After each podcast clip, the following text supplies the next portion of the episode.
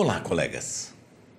Hoje eu quero enfatizar um tipo de exame chamado de ressonância magnética. Quando a gente fala em querer se aprofundar um pouco, talvez no teu recanto, na tua cidade, você não tenha tido a oportunidade de levar um paciente para fazer uma ressonância ou indicar uma ressonância magnética, porque na tua cidade talvez não tenha esse tipo de recurso. Mas se um dia esse, esse paciente aparecer na sua clínica com um exame pronto como esse, talvez seja o momento de você entender um pouquinho de um tipo de exame que é padrão ouro para se avaliar o conjunto que existe dentro da articulação. Quando eu falo sobre isso, eu falo sobre a ressonância magnética, onde as pessoas pensam assim: meu Deus do céu, ressonância magnética é algo impossível de poder se entender. Talvez pelo fato de você ter visto ressonância de um cérebro, ressonância de um joelho ou qualquer coisa parecida, e quando viu uma ressonância de uma ATM, imaginou talvez que fosse mais ou menos a mesma coisa, de tão interpretável que ele é. Mas na realidade, não. Entenda que numa ressonância magnética, quando o paciente está ali dentro do tubo, eu não vou entrar no mérito da, da, do funcionamento e da condição técnica da ressonância, mas da condição clínica que um paciente vai se apresentar para isso, e das imagens que você vai poder colher. Quando o paciente entra dentro daquele tubo, normalmente, quando ele está deitado, uma antena tem que ser colocada de cada lado nas ATMs. Para quê? Para buscar, através desse exame específico, recursos melhores para se buscar detalhes de uma articulação temporomandibular. É óbvio que alguns pacientes chegam e nunca fizeram um exame como esse e às vezes começam a entrar em paura. Nessas condições, como vocês já devem ter observado em vários stories meus, eu tenho normalmente um ou dois dias na semana que eu tiro, que eu tiro para fazer ressonância magnética nos meus pacientes. Eu acompanho os pacientes, inclusive entro com ele dentro das salas, quando alguns, algumas ou alguns pacientes se mostram bastante nervosos por conta daquele exame. Inclusive, até colocando a mão nele, falando: fique calmo, fique calmo, porque esse exame, apesar de demorado e barulhento, vai trazer recursos enormes, bons, para me dar mais segurança, porque mesmo sendo dentista,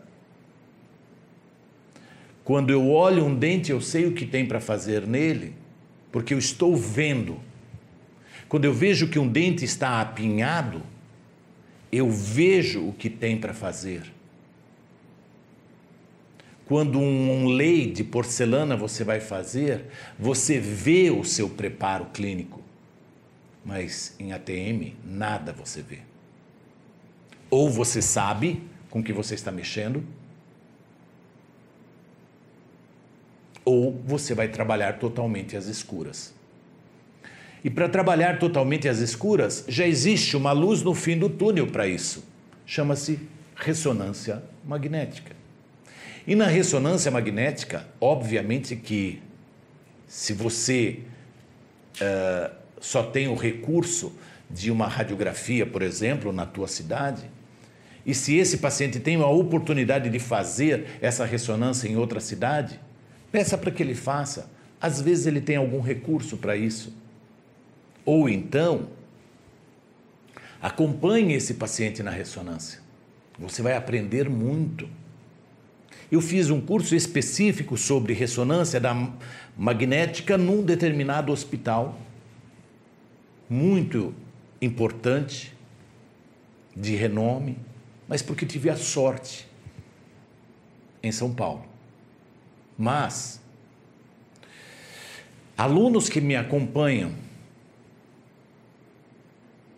nas ressonâncias podem, de uma forma muito simplória, conseguir entender o que é uma ressonância magnética. Mesmo porque o paciente que se apresenta a, apresentando estalos não necessariamente indica que ele tem um deslocamento de disco anterior. Às vezes, esses estalos podem advir de uma condição de uma aderência numa articulação. Por exemplo, esses tempos atrás, eu tive um caso que o paciente apresentava um estalo que eu bati, escutei com o meu estetoscópio, eu auscultei com o meu estetoscópio e falei: esse paciente tem deslocamento de disco articular com redução. E comecei a fazer o tratamento. É óbvio que se eu pudesse, eu faria ressonância magnética em todos os meus pacientes. Mas tem alguns que não têm plano de saúde. Tem alguns que não têm recurso financeiro para fazer. Então, por exemplo, na Universidade Zurich, a possibilidade de você fazer uma ressonância magnética é muito tranquilo, basta você morar na cidade e apresentar um tipo de problema e o profissional solicitar. Mas nós não estamos falando de Suíça. Nós estamos falando de Brasil. Então, obviamente que muitos pacientes, uma legião de pacientes, estão com problema e cada vez aumentando mais, problemas na articulação. E às vezes você pensa, ah, esse paciente tem um deslocamento de disco. Eu vou colocar uma placa estabilizadora. Eu não vou falar agora e nem merece um minuto da minha explanação as plaquinhas. Aquilo para mim é relegado a zero. Fazer plaquinha, seja de silicone, fazer plaquinha, mandando para que o protético faça ah, com uma placa de acetato e entrega para um paciente, isso para mim não é, não é, é correto fazer. Isso é ludibriar. Essa é a expressão que eu digo, ludibriar. Um paciente para ganhar um dinheiro em cima. Porque, óbvio, ninguém trabalha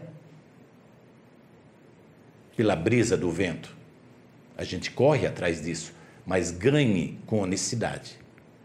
Então, numa placa como essa, que eu estou dizendo placa estabilizadora, ou até uma placa direcionadora, que você pode aprender nos mais diversos, nas mais diversas redes sociais, não só comigo, mas com outros profissionais. E saber que nós não devemos tratar com plaquinhas. Essas placas estabilizadoras eu imaginei que eu fosse utilizar nesse mesmo nesse meu paciente. E selecionei que seria uma placa estabilizadora. E ao é, observar que o meu protocolo, que é de três meses de tratamento, esse paciente não estava apresentando nem 10% do resultado que eu queria, em termos de barulho articular. Em relação aos outros sintomas, dois meses já estavam se passando e eu não tinha mais sintoma nenhum de dores que acompanhava o paciente. Nada, nada de dores, mas os estalos permaneciam os mesmos. Eu falei, não é possível. Aí eu falei, olha, você vai ter que dar um jeito de fazer uma ressonância magnética. Quando às vezes o paciente fala, olha, infelizmente eu não tenho para quem pedir, eu falo com o dono da clínica. Você não poderia fazer um preço social, uma tabela social? Não, Vitor, dá sim, sem problema. E faz uma tabela social e o paciente. Por quê? Porque eu tenho que me acercar de condições para que lá na frente ele não venha me cobrar, você não solicitou uma ressonância magnética. E depois vai me cobrar, inclusive na justiça, porque eu não fui a fundo no diagnóstico dele. Solicitei, consegui um preço social, uma tabela social, e o paciente vai fazer uma ressonância. E daí, nesta ressonância magnética que eu tinha observado nesse paciente, eu falei, eu quero ver o que está acontecendo. Não é possível. O que, que acontece? Nós temos, todas as vezes que nós vamos olhar uma ressonância, nós temos que identificar o conduto auditivo, logo à frente do conduto auditivo, a articulação ou a fossa mandibular. Base do crânio, teto da fossa mandibular, eminência articular e logo à frente o tubérculo articular. Se você conseguiu pelo menos ver o conduto auditivo numa ressonância, facilmente você vai identificar algo ali na frente, que é a cabeça da mandíbula. O que talvez seja um pouco mais difícil de visualizar é o disco, porque às vezes ele não está normo posicionado. Ele está numa posição ectópica, por exemplo, ao invés dele estar aqui normo posicionado, às vezes ele está totalmente deslocado aqui na frente.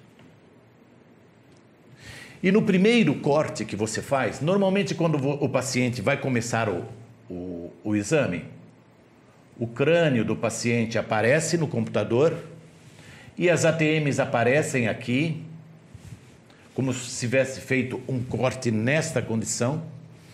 E daí o técnico vai colocar o que nós chamamos de localizer. E nesse localizer, ele vai escolher os feixes com que ele quer com que sejam feitos os cortes. E nessa hora, os cortes vão sendo feitos. E eu, às vezes, peço para que mude um pouquinho a angulação, conforme aquilo que eu estou vendo. Mas se você não sabe, não tem problema.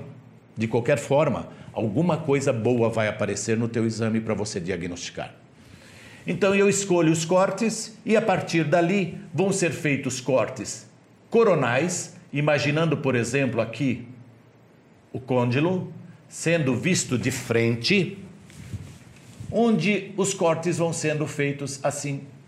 E você vai conseguir ver as imagens daqui para cá. Outra possibilidade, outra possibilidade, não, outra é, situação do próprio protocolo. Então, isso aqui é um corte coronal, que nós chamamos corte coronal. Simples. Pegou a coroa, de, a, a, a um, cor, um corte visto de frente, então dá-se o nome de corte coronal. Mas, às vezes, às vezes não, nós precisamos também de um corte que pega a ATM, o côndilo e o disco aonde ele estiver. E o corte vai ser feito de fora para dentro. Então, nos primeiros cortes você nada vê. Aí a imagem vai indo mais para dentro e você vai começando a observar a imagem da ATM.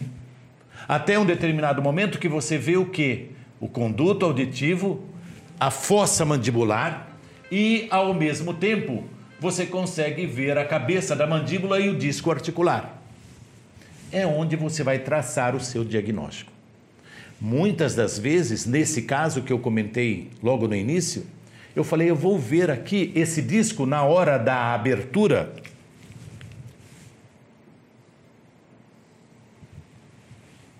Ele ser capturado.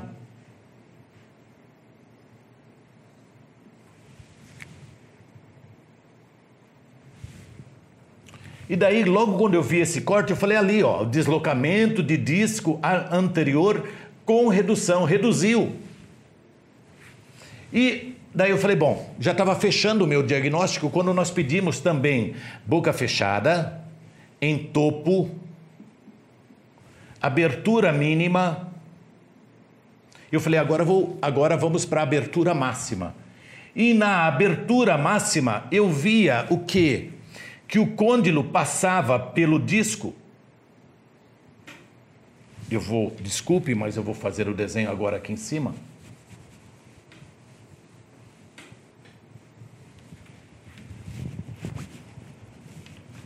Conduto auditivo, fossa mandibular. E o disco assim.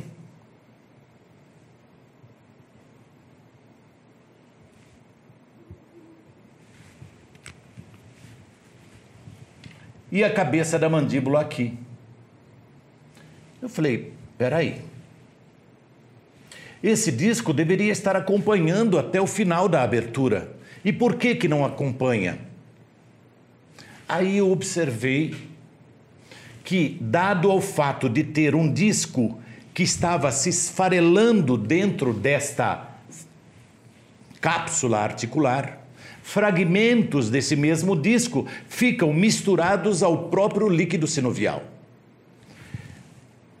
E como a gente começa a observar que existe a possibilidade de que essa qualidade desse, dessa viscosidade já não esteja ideal, de tal forma esse disco já estar, desculpe a expressão, colando, colando em alguma superfície.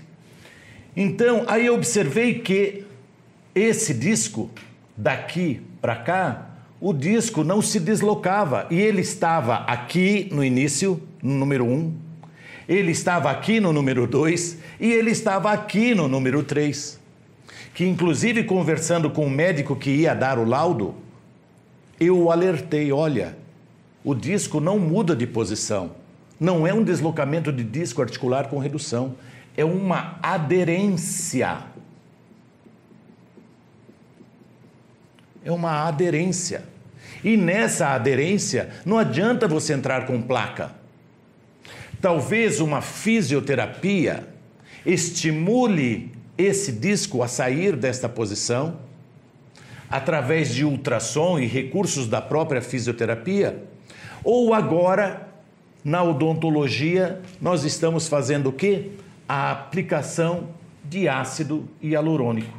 Na verdade, não é bem o ácido hialurônico, mas só para se entender, é depositado aqui um líquido que tenha o mesmo peso molecular do líquido sinovial. E existe um protocolo para esse para essa chamada viscosupplementação. Então existe um protocolo. Alguns colegas fazem esse protocolo da seguinte forma: uma vez por mês faz uma aplicação na ATM. Quem quer ver uma aplicação, basta ir nos meus stories, nós temos lá uma demonstração de uma viscosuplementação. Por quê? Eu preciso dar a esse meio uma qualidade de é, viscosidade suficiente para esse disco voltar a trabalhar dentro de uma característica de normalidade. Conclusão: esse paciente em questão entrou para um tratamento fisioterápico com uma colega osteopata e, ao mesmo tempo, nós fizemos uma aplicação fazendo uma viscosuplementação e esse paciente no terceiro, no final do terceiro mês, já estava numa qualidade articular, já sem deslocamento de disco, des, desculpe, sem barulho articular, que não era um deslocamento de disco articular com redução. Obrigado de ter me acompanhado até agora. Um abraço.